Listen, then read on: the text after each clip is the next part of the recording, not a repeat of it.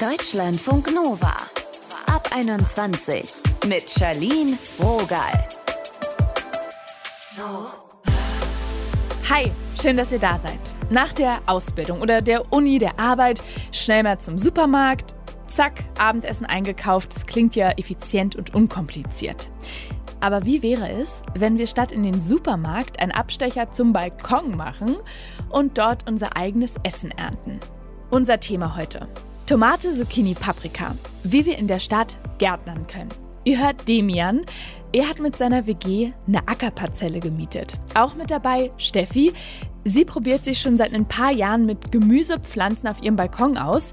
Sieht auf Insta sehr ertragreich aus. Wir haben nachgehakt. Wir wollten wissen, wie sie das macht. Hi Steffi.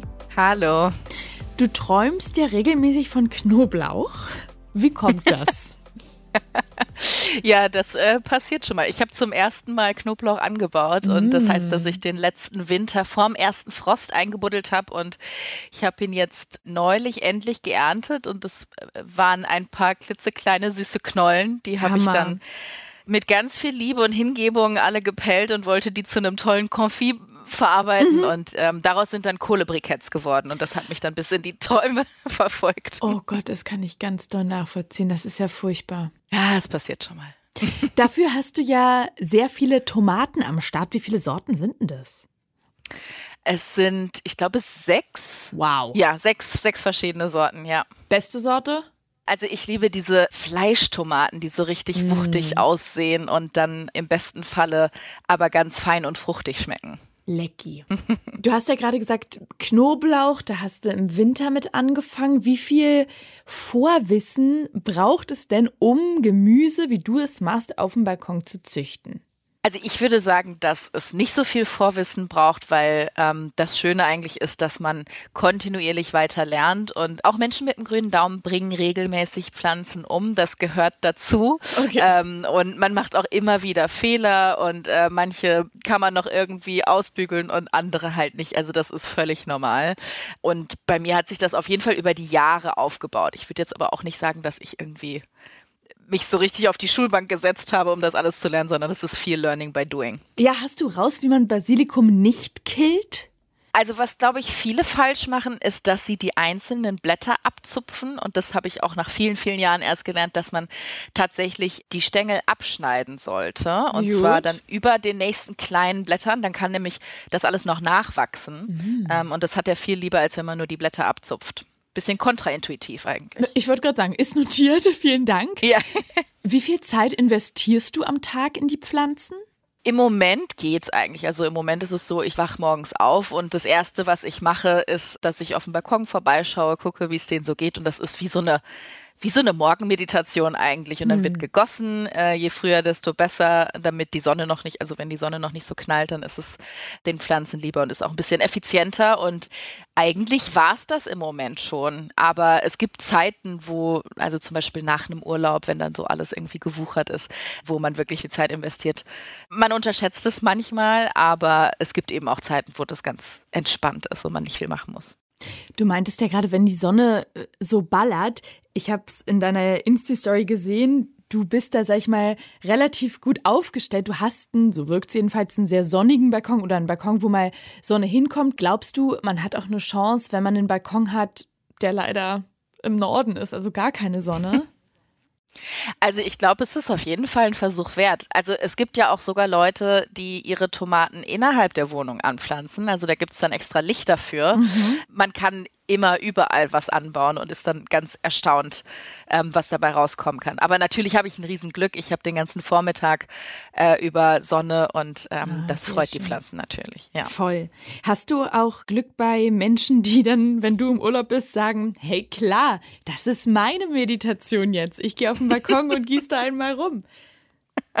Ja, da habe ich riesiges Glück, Ach, ähm, dass sowohl einige Freundinnen als auch Nachbarinnen ähm, sich die Zeit nehmen und vorbeizuschauen. Und ich bin da sehr, sehr glücklich und dankbar, dass sie das alles am Leben behalten, wenn ich weg bin.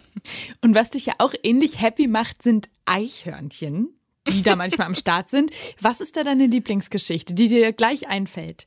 Ich mochte Eichhörnchen, glaube ich, immer schon und ich fand das total faszinierend, als zum ersten Mal eins hier auf dem Balkon vorbeikam, weil ich im sechsten Stock wohne und ich da wirklich nicht mit gerechnet habe. Ja, crazy. Und ja, und dann hat sich das irgendwie so ergeben, dass eins immer regelmäßiger vorbeikam und dann ähm, letzten Winter war ich irgendwie so im Stress und habe es nicht rechtzeitig geschafft, meine Polster reinzuholen. Und dann ist da ein Eichhörnchen eingezogen. und hat wirklich auf dem Balkon überwintert. Und dann ist es ausgezogen, kam aber regelmäßig wieder, mhm. also fast täglich zeitweise. Und dann war ich im Urlaub, zwei Wochen. Ich kam wieder und war erst traurig, dass das Eichhörnchen nicht da ist. Und dann habe ich entdeckt, wer stattdessen da ist. Und das sind vier Baby-Eichhörnchen gewesen. Das spricht aber sehr für den Safe Space Steffi-Balkon. Ja, total. Uiuiui. Ui, ui. Ja. Ähm, ich habe noch eine letzte Frage zum Gemüse, weil du, du baust ja da wirklich ein paar Dinge an, Zucchini, Chili, Kräuter, ja. Radieschen. Was gibt dir das, wenn du damit kochst? Also dieses Wissen, dass ich irgendwann mal mit einem kleinen Samen angefangen habe und daraus dann jetzt eine Frucht oder ein Gemüse geworden ist, das ist schon richtig, richtig cool. Also man hat so erstmal so ein kleinen äh, Gottkomplex, ja, wenn man das, das erste Mal, ja ganz genau, wenn man zum ersten Mal was erntet und wenn man dann dann tatsächlich irgendwie ähm, Freundinnen oder Partnerinnen mitbekochen kann, das ist schon richtig richtig cool. Hm. Okay, du hast mir wirklich wieder wirklich Bock gemacht. Ich habe nur so ein bisschen Tomaten am Start und naja, ich glaube, die Vögel haben mehr davon als ich. Echt? Ja. ja, ein Glück, dass meine Eichhörnchen da ähm, ja. gnädig sind und ja. wir die stehen lassen. Die haben dafür alle Erdbeeren. Ähm, also bis auf die Wurzel haben sie die Pflanzen auseinandergenommen. Ah, das hat Balkonleben hat also auch Schattenseiten. Steffi, Natürlich. vielen Dank fürs Gespräch. Danke dir. Und wenn ihr Steffi und ihren Balkon auschecken wollt, Pep Me Up Diabetes Blog, so heißt der Instagram-Account.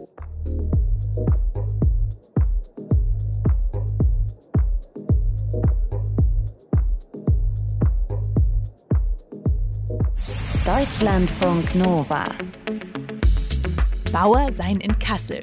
Für Demian haut das gut hin. Er hat mit seiner WG in Kassel eine Ackerparzelle gemietet und bringt immer mal leckeres Gemüse mit nach Hause, frisch aus der Erde. Aber hinter der Ernte steckt natürlich teilweise monatelange Arbeit und Pflege. Wie sie das als WG managen, das hat mich interessiert. Hallo. Hallo Charlene. Ihr habt ja als WG zusammen eine Ackerparzelle gemietet. Warst du da direkt am Start oder warst du eher skeptisch, als so die Idee aufkam? Nee, ich war da sofort dabei. Mhm. Also das war so mit das Erste, was mir erzählt wurde beim Einzug. Und ich dachte mir, das ist echt eine voll gute Gelegenheit, ähm, erstens so als WG besser zusammenzukommen mhm. und zweitens auch so einfach so einen Ausgleich zu meinem alltäglichen Leben zu haben abends. Schmeckst du da einen Unterschied, ob es aus dem Supermarkt kommt oder ob es dein Gemüse ist? Ja, ja, das, das schmeckt man schon. Also ähm, es ist einfach erstens viel frischer. Aha. Ja, schmeckt besser. Du hast ja gesagt, eure WG hat es näher zusammengebracht. Das finde ich ganz interessant, weil ich hätte auch gedacht, vielleicht ist es dann eher so, naja, Aussehen mag jeder, aber irgendwie sich dann um Unkraut kümmern, da gibt es dann Menschen, die eher keinen Bock drauf haben. Also, dass es eher zu Konflikten führt. Warum hat euch das näher zusammengebracht? Weil wir das, glaube ich, am Anfang irgendwie gleich alle so gesehen haben, dass da natürlich auch Arten, also Arbeiten dazugehören, die vielleicht nicht so viel Spaß machen, aber dadurch, dass wir dann oft auch in Zweiergruppen oder Dreiergruppen, also wir sind fünf in der WG, mhm. dorthin gefahren sind auf den Acker, hat es zusammen einfach auch immer viel Spaß gemacht. Was ist das Coolste? Äh, das Coolste ist tatsächlich, wenn man nach der ganzen Arbeit die Sachen dann wieder ernten kann und pflücken kann und dann alles in seine Tasche mitnimmt und zu Hause auf dem Küchentisch ausbreitet. Gibt es auch ganz viele Fotos, wo dann der ganze Küchentisch voller Gemüse ist. Ich habe das mal gemacht, als ich Pilze gejagt habe und ich war so stolz auch, alles so auf dem Foto hinzulegen. Ich, ich weiß es noch ja. genau. Hast du eine Sache, wo du sagst, oh, da muss ich durch, aber eigentlich macht es keinen Bock? Also tatsächlich gab es eine Arbeit, äh, das war das mit den Kartoffelkäfer mm. beseitigen. Da hatte keiner so richtig Bock von uns, außer einer. Aha. Und das konnten wir dann immer ganz gut an den delegieren. Ich weiß ja nicht, wie ihr da arbeitet, aber wie, wie, wie vernichtet man Kartoffelkäfer? Ach, also ganz brachial mhm. in der Hand zu drücken. Oh Gott! Ja, ja. das, ist auch, das ist die Wahrheit, die irgendwie auch ja, dazu gehört. Ja. Ähm, weil wenn man die nur einfach weiterwirft, dann ja. kommen die halt immer wieder zurück und zerfressen halt alles. Was war das leckerste Essen, was du aus deiner Ernte gezaubert hast? Wir haben aus den Butternut-Kürbissen haben mm. wir eine Kürbissuppe gemacht. Und das war tatsächlich ziemlich so ein Aha-Effekt für mich, weil dieser Butternut-Kürbis wirklich nach Butter schmeckt. Also der eine Mitbewohner von uns, äh, der hat von Anfang an gesagt, so er ist der Koch, also nicht auf dem Acker, aber kocht dafür die Sachen, die wir mitbringen der hat diese Kürbissuppe zubereitet und das war super lecker. Also ich habe als Kind Kürbissuppe gehasst. Das war immer so das Essen, das ich essen musste quasi. Aha. Und das war wirklich geil. Hat sehr lecker geschmeckt. Okay, das ist wirklich ein ziemlicher Wandel. Also von gar nicht mögen zu drauf abfahren, nicht schlecht. Ja, ich glaube, das ist auch so das Ding. Wenn man die Sachen selbst anbaut, dann mag man auf einmal Gemüse, das man davor nicht mochte. Ja, geil. Danke, Demian, fürs Gespräch. Ja, sehr gern. Deutschlandfunk Nova. Tomate, Zucchini, Paprika. Wie wir in der Stadt gärtnern können. Darum ging es ja heute in der Folge. Und jetzt ist es mal wieder Zeit für ein Quiz. Ein Tomatenquiz, klar. Welcher dieser Aussagen stimmt denn nicht? A. Tomaten bestehen aus bis zu 25% Wasser. B. Die größte Tomatenvielfalt findet man in Süd- und Mittelamerika. Oder C. Tomaten beschleunigen den Stoffwechsel anderer Früchte und Gemüsesorten. Die Zeit ist rum. Ihr müsst euch entschieden haben. Und wenn ihr euch für A entschieden habt, ist das korrekt. Tomaten bestehen nämlich nicht aus 25% Wasser, sondern aus 95% Wasser. So, hier jetzt aber Ende Gelände. Ich bin Jadine Rogal. Tschüssi. Deutschlandfunk Nova. Ab 21. Immer Montag bis Freitag auf deutschlandfunknova.de und überall, wo es Podcasts gibt. Deutschlandfunk Nova ab 21.